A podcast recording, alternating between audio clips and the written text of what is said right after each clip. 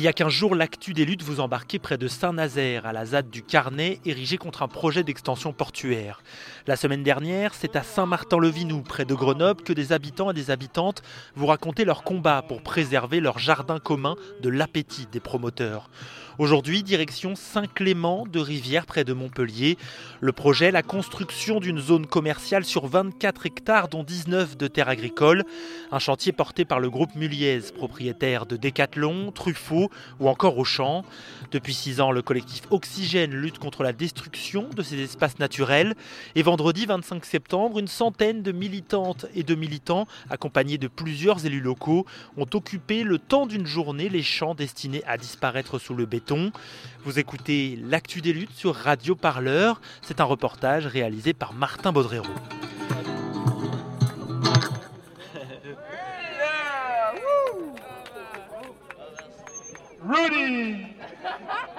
Tout d'abord, je me présente euh, Françoise Hélary du collectif Oxygène. Euh, avant de, commencer, je voudrais juste faire quelques recommandations. Vous savez que euh, contrairement à moi, là j'ai enlevé mon masque parce que bon pour parler c'était pas si facile. Donc euh, il faut mettre le masque, respecter les distances euh, physiques. voilà. Étienne Lemaire, du coup moi je suis éleveur au sur le plateau du sud de Larzac et engagé à la Confédération paysanne. L'histoire de, ce terrain là, on est à 5 minutes de Montpellier et quand on regarde autour de nous, bah, on a presque l'illustration parfaite de ce qu'est aujourd'hui le périurbain quoi. C'est des parcelles du coup agricoles qui sont, euh, qui sont euh, un peu euh, laissées pas à l'abandon, continuent à être cultivées, mais du coup sur lesquelles on voit clairement qu'il y a des vues immobilières. On a une voie rapide qui passe à côté de nous, on est à côté de, bâtiments qui ont été fraîchement construits et à 10 minutes d'une zone commerciale assez grosse. Et ici sur ce terrain, l'idée c'est de reconstruire à nouveau une nouvelle zone commerciale sur un espace qui fait quand même 24 hectares donc en périphérie de Montpellier, avec un décathlon et toute une kyrielle d'autres magasins.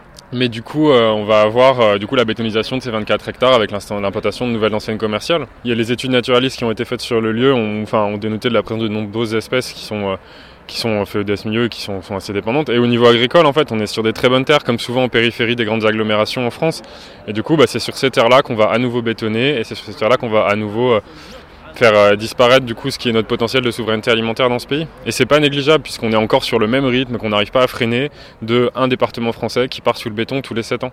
Le projet lui-même, donc euh, j'en dis deux mots, vous le connaissez je pense pour la plupart, il est mené par Decathlon, l'enseigne euh, chérie de l'association familiale Muliez, AFM, qui contient 600 membres, sixième rang parmi les familles les plus riches de France, avec euh, dans la galaxie Auchan qui habille le roi Merlin, Cultura, etc. etc., etc. L'enseigne est déjà très présente, Decathlon, hein, avec plusieurs magasins, dont l'immense euh, Decathlon qui est à Odysseum. Qu'à cela ne tienne, ce site a quand même été retenu euh, pour des raisons évidentes de proximité de flux et avec la perspective d'une zone de chalandise empiétant largement sur Montpellier et les communes nord de la métropole. Ce projet euh, de lotissement multi-activité Oxylane, ça fait mieux que de dire zone, zone euh, commerciale, euh, comprend un magasin Décathlon, une enseigne de jardinerie Truffaut et une enseigne alimentaire. Alors, de grande distribution en, en circuit court. On n'a pas encore compris le concept. Est-ce que je peux vous demander de vous présenter?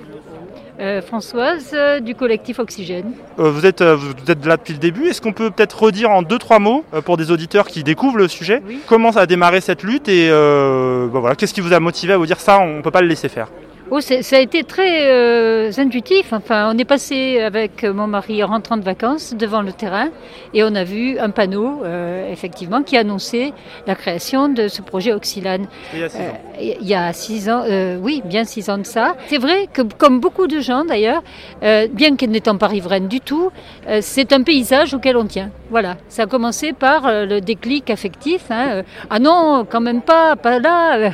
Voilà, ça a été ça. Et puis après, bah, c'est effectivement, mais est-ce qu'on a besoin de ça? Est-ce que voilà, est-ce qu'on a besoin d'une nouvelle zone commerciale?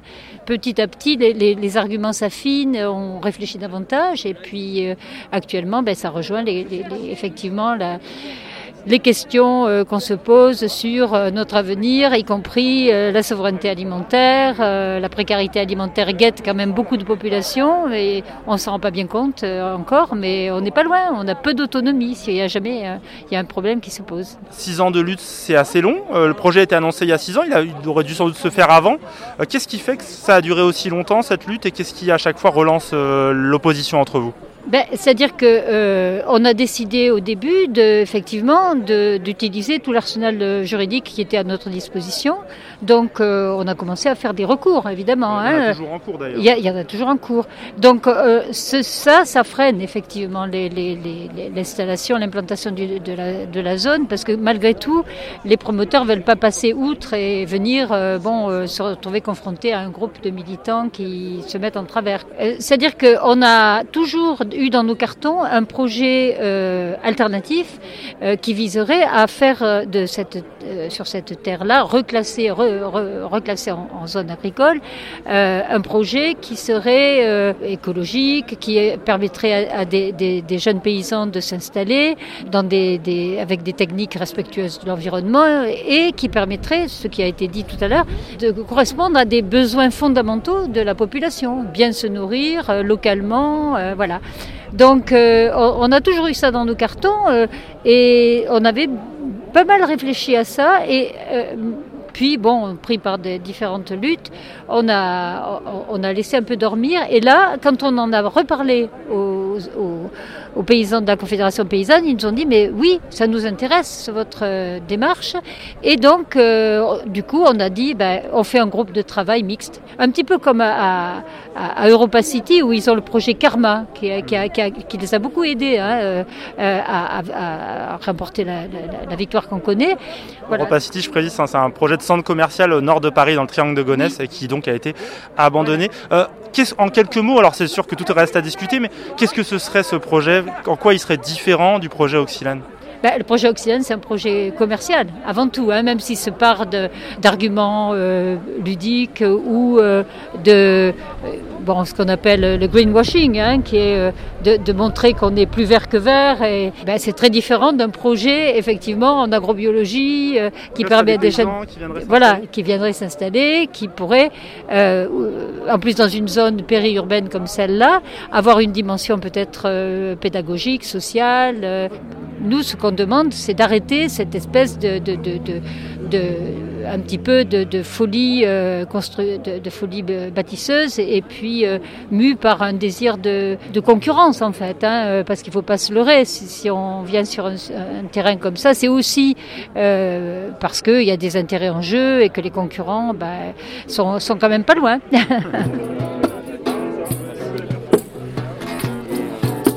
voilà, on marche au milieu euh, de ce champ, euh, au milieu de ce qui sera bientôt, peut-être, une fois les recours administratifs épuisés, euh, un champ de béton, un décathlon.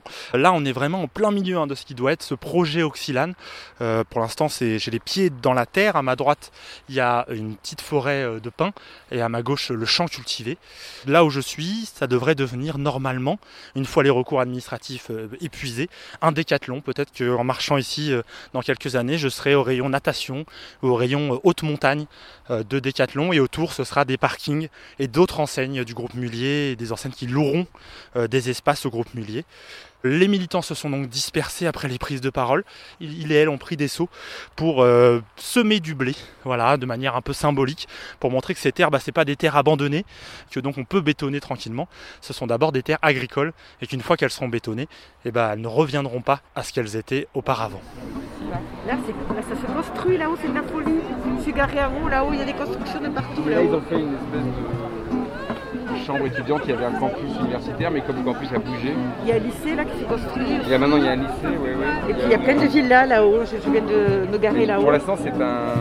C'est des agriculteurs qui ont. C'est ça, c'est ça Fontanelle là. C'est ça Fontanelle, le bois est lié au bois de Fontanelle qui est derrière vous. Voilà. donc a des agriculteurs, euh, c'est la division de 21 agriculteurs qui se sont regroupés Le type qu'il représente est à Paris, un agent immobilier.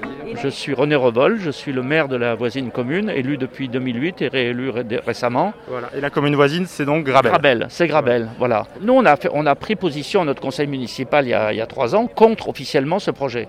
Alors, ici, on n'est pas du tout sur le territoire de Grabel, on n'est même pas sur le même territoire de la métropole de Montpellier. Est-ce qu'il n'y a pas une forme de, je sais pas, d'impuissance ou autre de dire, en fait, il va se passer quelque chose à notre porte et on n'a pas vraiment euh, notre Oui, mot à C'est dire pour ça que je, je- comment dire, nous, on est venu en soutien.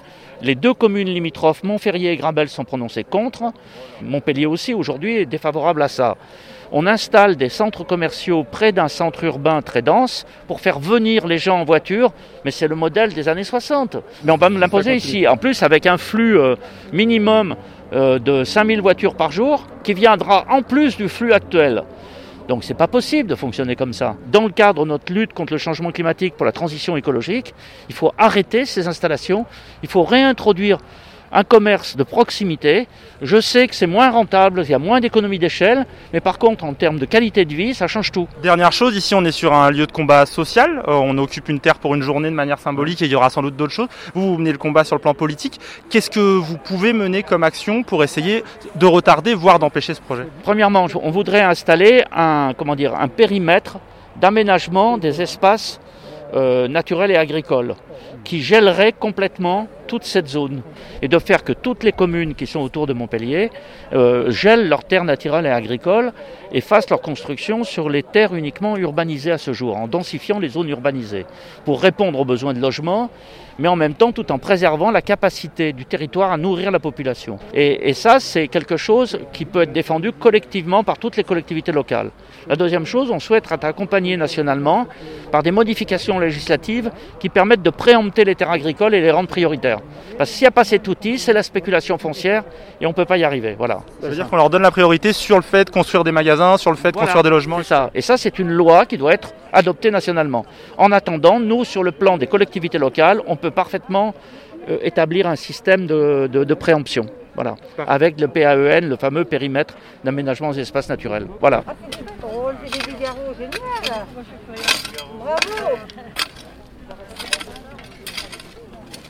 Bravo Bonjour, je vous embête. Vous pouvez me raconter ce qu'ils sont en train de faire Ils sont en train de, planter des arbres pour s'approprier un petit peu l'espace euh, euh, qui serait euh, dédié à, à l'entreprise euh, Muliez, enfin, dans, le cadre de l'aménagement d'un- territoire dont la population ne veut pas.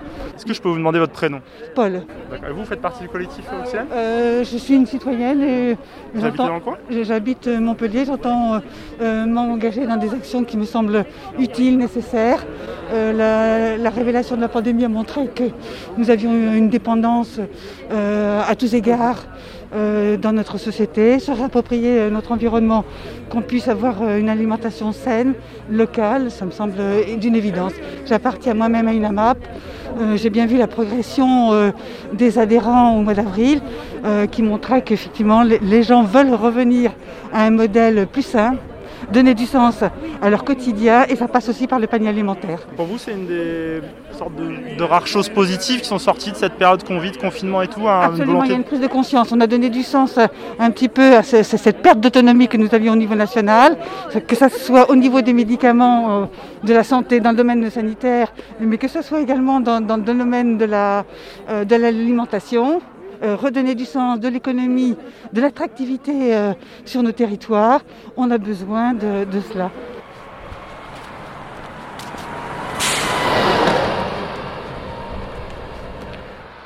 Voilà, je pense que vous entendez bien les voitures. Je suis sur la voie rapide qui donne entre le village de Grabel jusqu'à Saint-Clément-de-Rivière et Saint-Gély-du-Fesque. hein. On est, on est le long euh, des champs qui doivent devenir ce projet Oxylane.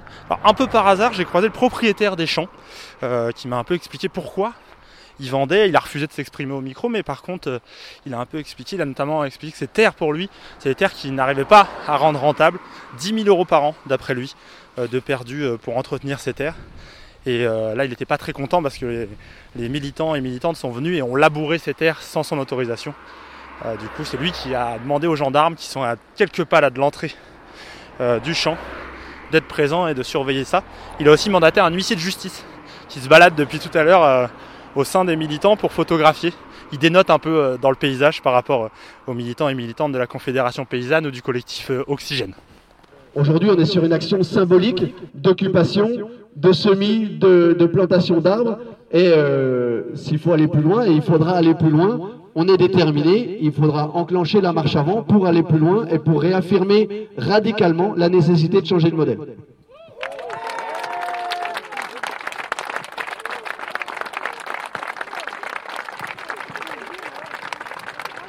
Nicolas Giraud, je suis, moi je suis paysan dans le Jura, éleveur de vaches laitières, et je suis porte-parole de la Confédération paysanne. Au niveau national Au niveau national. Alors ce qui est intéressant avec cette lutte locale, c'est qu'on a l'impression qu'elle est un peu symbolique de plein de luttes qu'on voit en ce moment contre la bétonisation.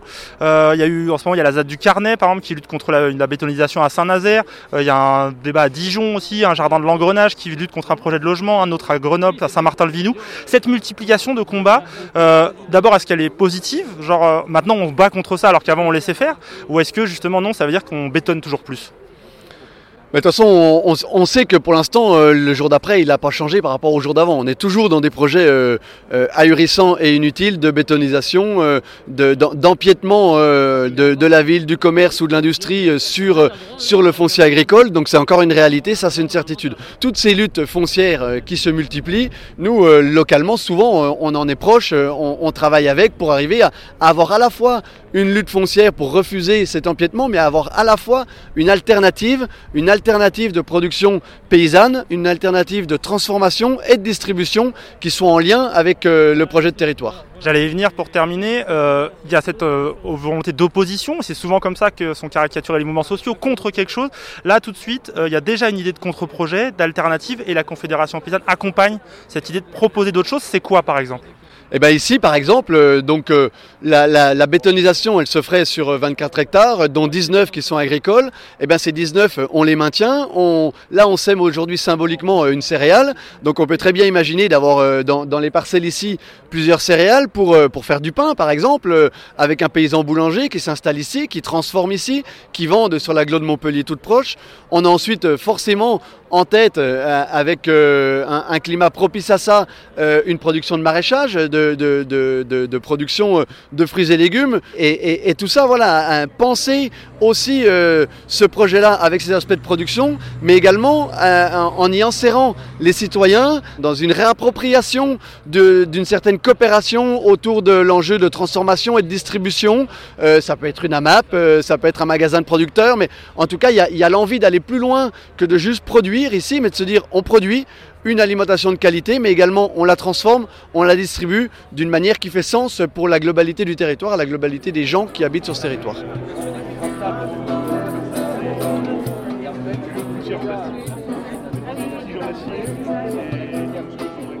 L'actu des luttes à Montpellier pour la lutte contre le projet Oxylane, un projet lancé depuis 2011 mais qui reste encore à construire. Les élections municipales ont d'ailleurs peut-être apporté une bonne nouvelle à ses opposants. Le socialiste Michael Delafosse, opposé depuis longtemps au projet, est devenu maire de Montpellier.